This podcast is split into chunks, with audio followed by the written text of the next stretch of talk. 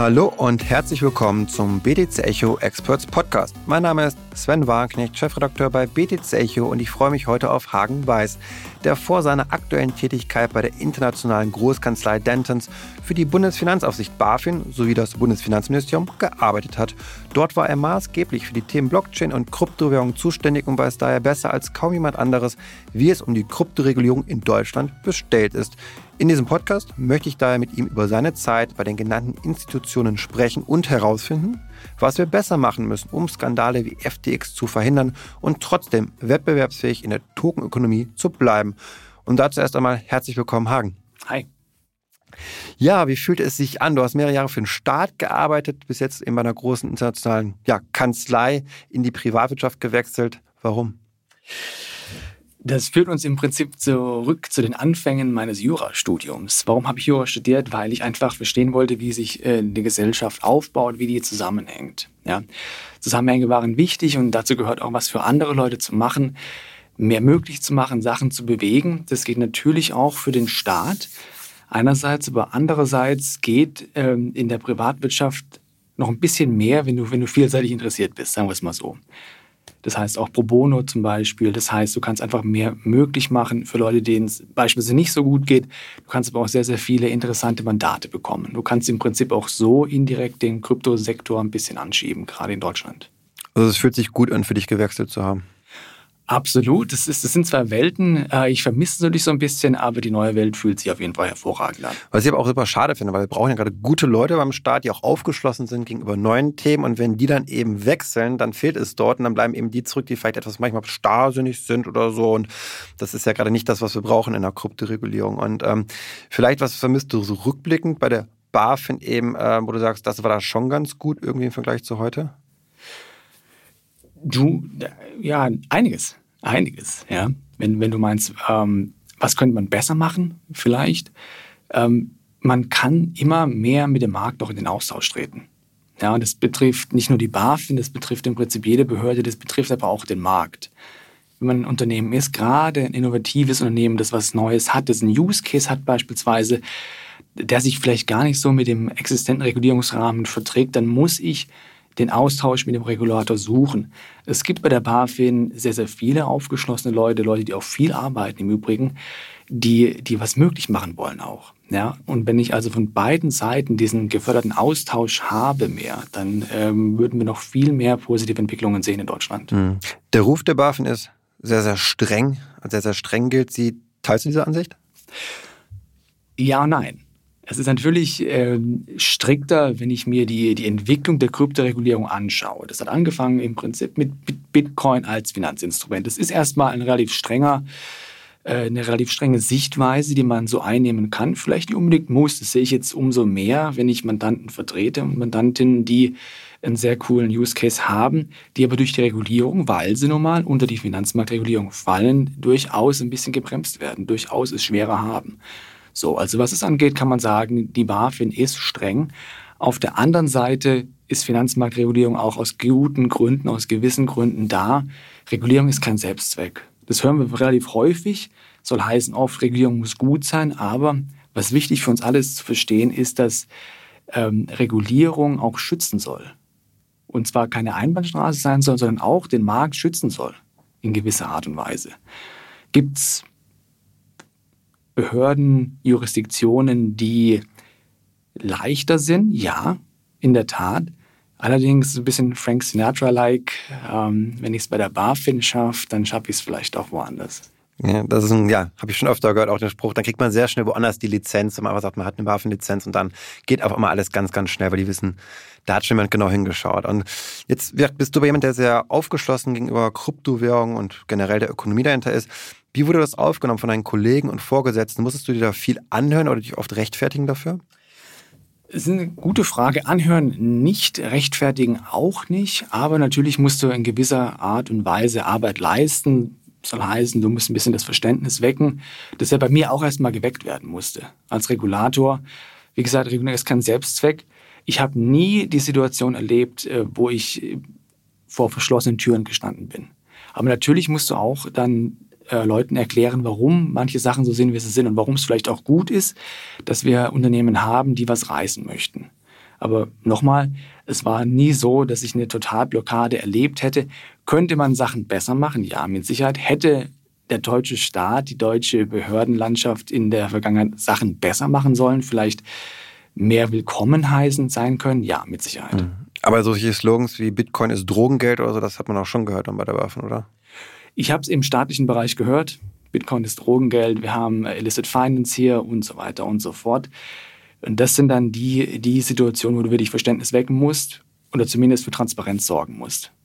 Ja, nun ist ein Thema natürlich ganz, ganz spannend, immer die Lizenzerteilung. Alle fiebern darauf hin. Jetzt vor kurzem hat Bitpanda aus Österreich dann die Lizenz geschafft, äh, von wenigen Deutschen bislang, die, die sie auch haben. Und ähm, man hört dann immer manchmal so raus, ja, das dauert alles so lange und die wollen das vielleicht auch bewusst etwas hinauszögern, die Lizenzverteilung.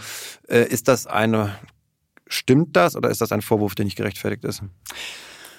Herauszögern, bewusst verlängern möchte es mit Sicherheit keine und keiner könnte man schneller sein. Mit Sicherheit könnte man vielleicht ein bisschen aufgeschlossener sein. Mit Sicherheit auch. Was helfen würde, ist, Vorsicht Eigenwerbung, sich an spezialisierte Anwältinnen und Anwälte zu wenden, die in gewisser Art und Weise auch Übersetzungsarbeit leisten können. Wenn man, wenn man den Schritt macht, wenn man das hinbekommt, dass die BaFin oder auch andere Regulatoren verstehen, worum es hier eigentlich geht, da ist schon viel gewonnen. Und es kann auch so ein bisschen sein, dass man ein bisschen, bisschen arbeiten dran muss. Ja, dass, dass der, der Rechtsvertreter, die Rechtsvertreterin wirklich sagen muss, schau mal, BaFin, hierum geht es eigentlich. Das heißt nicht, dass man äh, übellaunig bei der BaFin auftreten sollte, auf keinen Fall. Das ist äh, respektlos. Auch erlebt übrigens, dass der Markt sich in gewisser Weise äußert oder dass sich manche Rechtsvertreterinnen, Rechtsvertreter seltsam äußern. Ja. Aber es geht.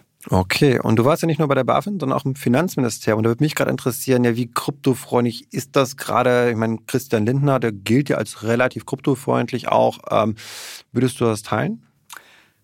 Ja, du hast auf jeden Fall die, die Leitungsebene, die meiner persönlichen Meinung nach aufgeschlossen war. Du hattest es auch vorher schon, vor der jetzigen Legislaturperiode. Hattest zum Beispiel über Cookies, der sehr, sehr interessiert war an dem Thema, äh, meiner Meinung nach, der sehr, sehr aufgeschlossen war. Das ist durchaus so, dass man das bejahen könnte, was gut für den Markt ist, was gut für das Land ist. Ja, und das letzte Mal, als wir beide uns getroffen haben, das war in Liechtenstein auf dem Token Summit, ein ganz tolles Event, wie ich fand, haben da auch mal ja, viele spannende Gespräche geführt und Liechtenstein kam schon sehr gut dabei weg, sehr progressiv, sehr aufgeschlossen, gerade eben auch vom Staat her, dass man sagt, wir wollen das, wir bejahen das und wollen jetzt keine unnötigen Steine in den Weg legen. Und da ist ja oft so ein bisschen, was man dann raushört, ja, das ist halt Liechtenstein, da sind halt ein paar tausend Menschen, da geht sowas ja auch immer einfach umzusetzen, dass man eben so einen Rechtsrahmen schafft dann für diese Tokenökonomie. Aber in Deutschland mit 80 Millionen Einwohnern, das kann man ja nicht vergleichen. Stimmt das? Kann man das wirklich nicht vergleichen oder ist das manchmal eine Ausrede? Ausrede wahrscheinlich. Du wirst es mit Sicherheit ähm, nicht hundertprozentig vergleichen können. Einfach, du hast es angesprochen, die Größengeschichte, äh, die ist natürlich da, die kann man nicht leugnen. Allerdings, wenn man in Deutschland die Entscheidung erstmal trifft, von mir aus top-down, dass Krypto gewollt ist, dann kann, äh, um ein berühmtes Politiker-Zitat zu bemühen, ein Ruck durch die deutsche Kryptoregulierungslandschaft gehen. Das muss gewollt sein und dann geht es auch. Natürlich haben kleinere Länder den Vorteil der Flexibilität, vielleicht die sind einfach schneller, weil vieles kürzere Wege hat. Allerdings ist es kein, keine Ausrede, die man 100% in Deutschland gelten lassen sollte. Ja, und ich finde ja immer das bekannte Containermodell so schön in, in Liechtenstein, das irgendwie so umfassend ist. Also ich habe einen Token, da kann ich halt alles Mögliche reinpacken an Rechte, Lizenz, eben auch dann Eigenkapital verbriefen, was ja in Deutschland noch nicht geht zum jetzigen Stand. Und ähm, glaubst du, dass dieses Modell des Containermodells, dass das etwas ist, was wir übernehmen sollten vielleicht sogar, oder ist das zu weit weg? Es ist in gewisser Weise relativ weit weg, aber es wäre übernehmbar. Meiner Meinung nach. Hätte es Vorteile mit Sicherheit. Das ist jetzt eher der Akademiker, der aus mir spricht. Ähm, das, das hätte durchaus Vorteile, gerade weil wir relativ viele mitarbeiten könnten, weil die Flexibilität gegeben ist. Es ist da nicht so stringent vielleicht wie andere Regulierungsgeschichten, die wir sehen, Regulierungsarten und Landschaften, aber durch diese große Flexibilität, durch diese große Möglichmachungslandschaft, sage ich jetzt mal, wäre das durchaus möglich. Hm. Jetzt in der EU spricht man ja ganz viel, oder hat man von der Mika gesprochen, eben als das große Rahmenwerk zur Standardisierung, irgendwie, dass wir einen ja einheitlichen Rechtsrahmen haben in der EU.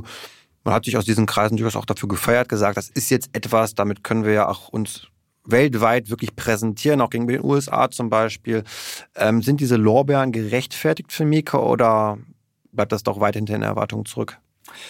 In gewisser Weise sind die gerechtfertigt mit Sicherheit. Wir haben eine Situation, sofern Mika in Kraft tritt, es wird irgendwann in Kraft treten mit Sicherheit, sofern das so kommt, haben wir eine Situation, in der wir wirklich ein sehr, sehr komprehensives Regelwerk haben, das sehr, sehr viel abdeckt. Im konventionellen Kapitalmarktrecht bräuchtest du fünf, sechs Statuten, die diese Themen, die durch Mika abgedeckt werden, äh, reguliert. Das heißt also, ja, es ist Grund zum Feiern oder sagen wir mal ein Grund, sich vielleicht äh, auf die Schulter zu klopfen. Den gibt es. Allerdings ähm, muss man hier nicht aufhören. Man darf sogar hier nicht aufhören. Es gibt gewisse Bereiche, die sind offensichtlich nicht durch Mika erfasst, die bewegen aber die Ökonomie, die bewegen den Kryptomarkt, die bewegen offensichtlich auch die Verbraucherinnen und Verbraucher, die sich damit beschäftigen. Das heißt, wir dürfen ja nicht aufhören, sondern wir brauchen eine weitsichtige Regulierung, die auch Themen wie DeFi zum Beispiel adressiert. Und zwar nicht in einer Art und Weise, die das Ganze ersticken würde, nicht mit der harten, mit der schweren Hand regulieren, sondern einfach eine Regulierung diese Themen aufnimmt und sie ernst nimmt. Mhm. Das heißt, es werden nicht genug Themen berücksichtigt. Das heißt, ähm, man kann da schon noch mehr erwarten, weil einfach nicht genug abgedeckt ist, was wir an Produkten vielleicht auch anbieten wollen in der EU, aber es dann doch nicht können, weil die Mika es nicht erfasst. Ich hätte mir gewünscht, dass mehr abgedeckt wird. In der Tat, das ist natürlich immer leicht gesagt. Äh, wenn man mal sieht, welche, welche Dimensionen solche EU-Rechtsakte annehmen müssen, damit die überhaupt gestaltet werden können, das durfte ich damals äh, dankenswerterweise ähm, im BMF erleben, in Ratsarbeitsgruppen, als Mika zuerst veröffentlicht worden ist im September 2020, dann wird einem klar, dass da extrem viel Arbeit dahinter steckt. Die Kolleginnen und Kollegen haben damals mit mir äh, viel, viel Zeit, teilweise auch die eine oder andere schlaflose Nacht äh, damit verbracht, das ganze Regelwerk durchzudenken und aufzustellen. Man muss mehr machen, kann man mehr machen. Ja, mit Sicherheit. Und du hattest es angesprochen. Anderer Punkt, USA.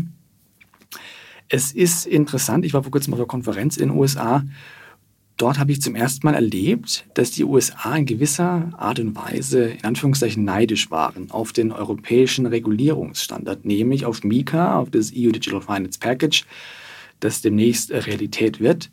Ich habe es noch nicht erlebt davor, dass man gesagt hat, ihr in Europa habt uns was voraus. Aber das war in der Tat das Gefühl, das man da mitnehmen konnte. Okay, und wenn ich an die USA denke und regulatorische Debatten, dann taucht für mich immer wieder das Thema auf, dass Kryptowährungen dann doch als Wertpapiere vielleicht eben äh, eingestuft werden sollen oder eben auch nicht. Eine Diskussion, die immer wieder mal aufflammt. Ähm, wie ist denn deine Position, Position dazu? Ähm, würdest du sagen, dass auch mehr Kryptowährungen als Wertpapiere ja, reglementiert werden sollten oder ist das eher der falsche Ansatz? Sollten nicht unbedingt. Sie müssen natürlich der Regulierung unterfallen, wenn sie bestimmte Voraussetzungen erfüllen. Aber diese Voraussetzungen haben wir mittlerweile sehr, sehr klar formuliert und definiert.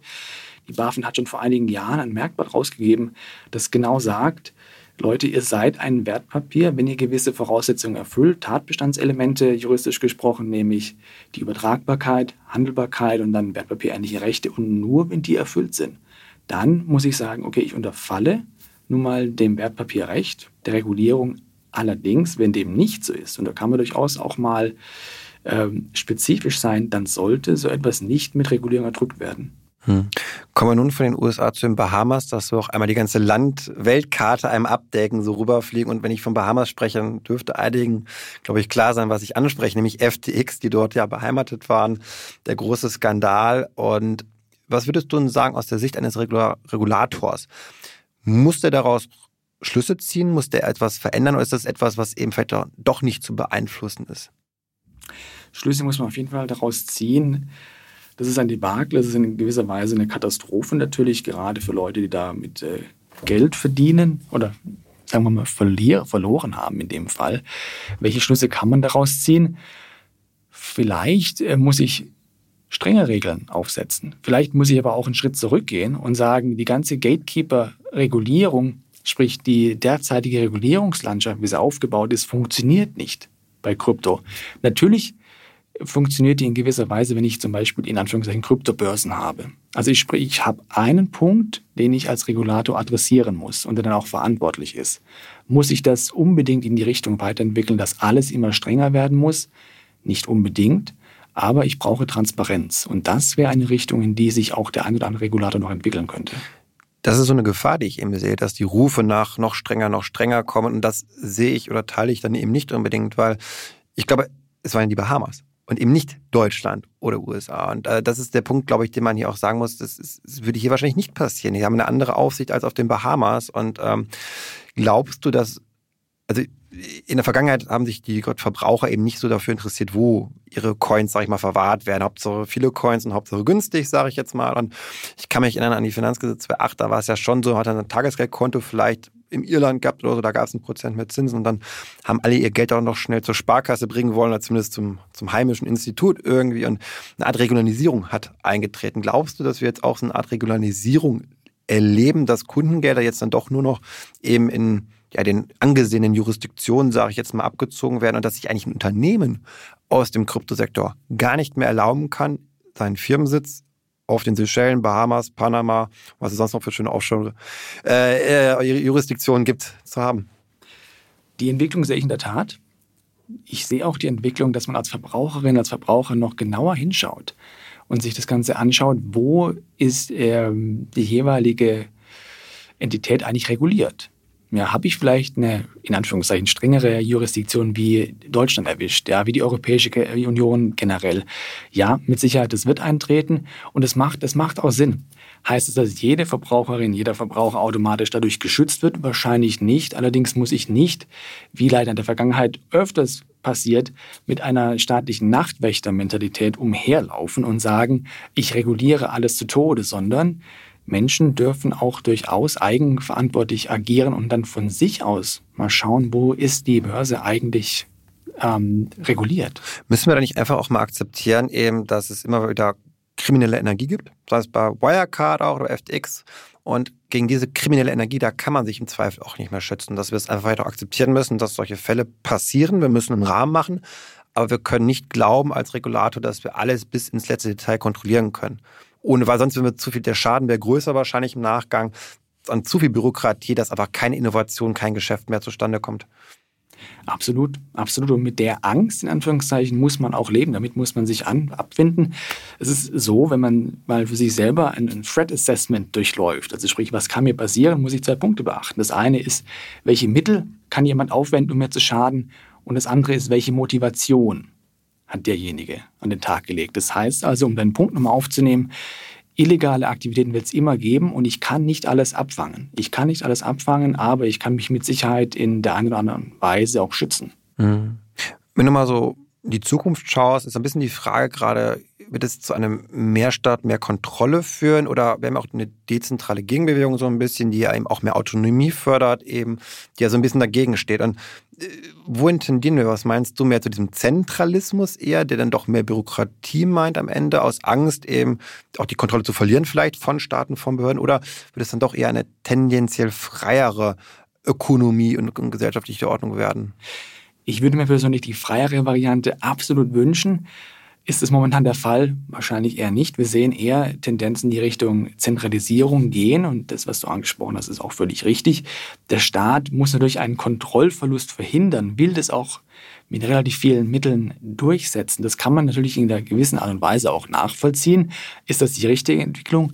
Nicht unbedingt allerdings. Aber nach allem, was wir sehen, auch aktuelle Rechtsakte, Vergleichbares, es geht leider in die Richtung. Wir haben von staatlicher Seite leider einen tendenziell negativeren Ton in den letzten Wochen und Monaten gesehen. Ist es richtig? Meiner Meinung nach nicht. Wie kann man es ändern? Wiederum in Austausch treten, Vielschichtigkeit von Meinungen zulassen und dann am Ende des Tages ein besseres äh, Ergebnis haben. Für diese vielfältigen Meinungen, von denen du hier sprichst, da, da braucht es aber auch Diversität, irgendwie eine Vielfalt eben auch von den, von den Menschen her, oder? Weil sonst sind wir doch immer, laufen wir Gefahr, dass es zu sehr engstirnig immer nur in eine Richtung geht, nur eine Art von Policy umgesetzt wird und eben nicht ja eben die Vielfalt, oder wie siehst du das?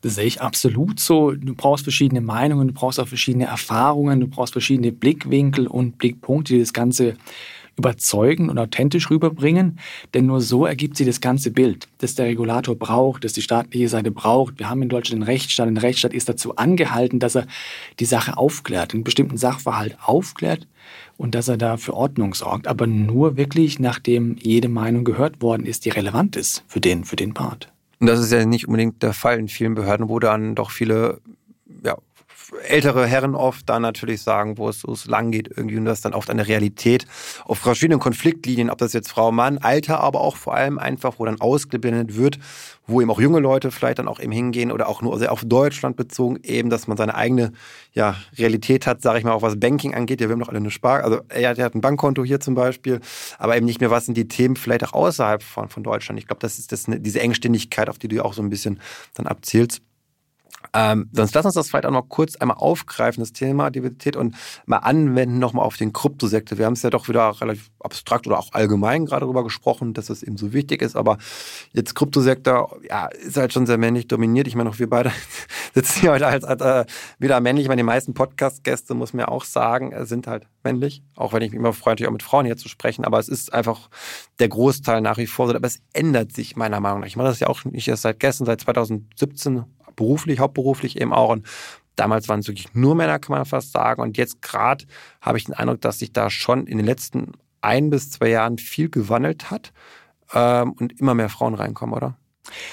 Man kann das immer noch ein bisschen besser machen, natürlich, aber den Eindruck habe ich auch. Und Gott sei Dank, Gott sei Dank, wir haben auch viele authentische Stimmen und es wird immer besser. Und es war im Übrigen auch ein Punkt, der mich dazu bewogen hat, war, dass ich wieder in die Privatwirtschaft gegangen bin, weil da es einfacher ist, diese Diversity of Opinion auch möglich zu machen. Nur kleiner Schwenk, es gibt auch sehr, sehr äh, aufgeschlossene, für Krypto aufgeschlossene ältere weiße Männer, habe ich auch in meiner Staatsdienerzeit erlebt. Nichtsdestoweniger, gerade bei Dentons ist es sehr, sehr wichtig, wir nehmen äh, Diversity ernst, Diversity and Inclusion. Wir haben gerade, weil wir äh, konkreter werden sollten, auch letzte Woche ein, ein Thema gehabt, äh, Deutsche Sporttage, wo wir auch über NFTs gesprochen haben. Wir hatten äh, Binance da, wir hatten die Eintracht Tech da und ein Panel da war auch das Thema Diversity. Ja, war also Diversity auf unserem Schirm. Wir nehmen das Ganze ernst. Wir haben auch einen Partner, der sich ähm, in Frankfurt sehr, sehr intensiv damit beschäftigt, Robert Michels. Und das heißt, wenn man die ganze Sache ernst nimmt und es wirklich zulässt, dann kann man am Ende des Tages noch eine positive Veränderung bewirken, gerade auch im Kryptosektor. Und wenn ich das habe, dann habe ich mit Sicherheit auch ein besseres Ergebnis. Regulatorisch, businessmäßig, es ist alles möglich.